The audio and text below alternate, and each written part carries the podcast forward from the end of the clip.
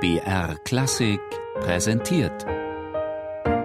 Stichwort: Lexikon der alten Musik. Immer sonntags in der Sendung Tafelkonfekt um 13.05 Uhr.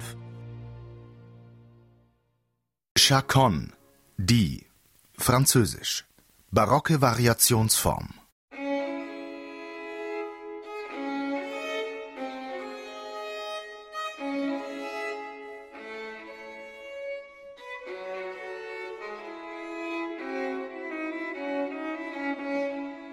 Die Chaconne. Genannt mit bestimmtem Artikel ist immer ein bestimmtes Stück gemeint. Für viele das Stück aller Stücke. Der Abschlusssatz der Partita in D-Moll für Violine Solo von Johann Sebastian Bach. Ein üppiges, virtuoses und gleichzeitig stark verinnerlichtes Werk überragender Meisterschaft von fast 15 Minuten Länge, vermutlich geschrieben als Tombeau für Bachs verstorbene erste Frau. Italo Svevo schrieb in seinem Roman Zeno Cosini über dieses Stück. Niemals habe ich die Schönheit dieser Musik in solchem Maße empfunden. Sie entstand unglaublicherweise aus diesen einfachen vier Seiten, wie ein Engel Michelangelos aus einem Marmorblock.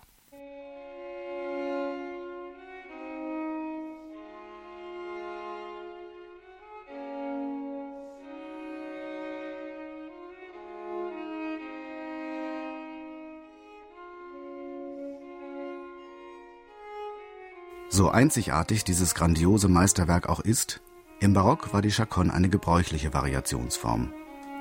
Das Thema, meist in der Form eines ostinaten Basses, einer stets wiederkehrenden Bassmelodie, steht fast immer im Dreiertakt und bildet die Grundlage für die Variationen. Im Gegensatz zur Passacaglia darf dieses Thema aber durchaus abgewandelt und auch durch die anderen Stimmen geführt werden. Ursprünglich war die Chaconne ein Tanz, der aus dem spanisch besetzten Lateinamerika seinen Weg nach Europa fand. Und als solcher auch viel schneller und lebendiger.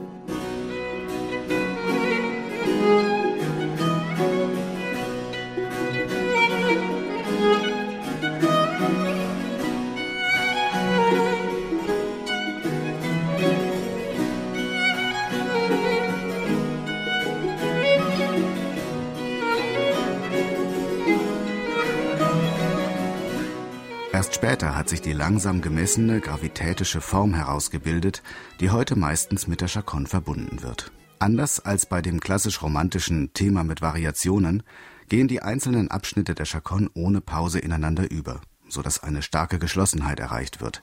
Die Variationen verschmelzen zu einem großen Ganzen.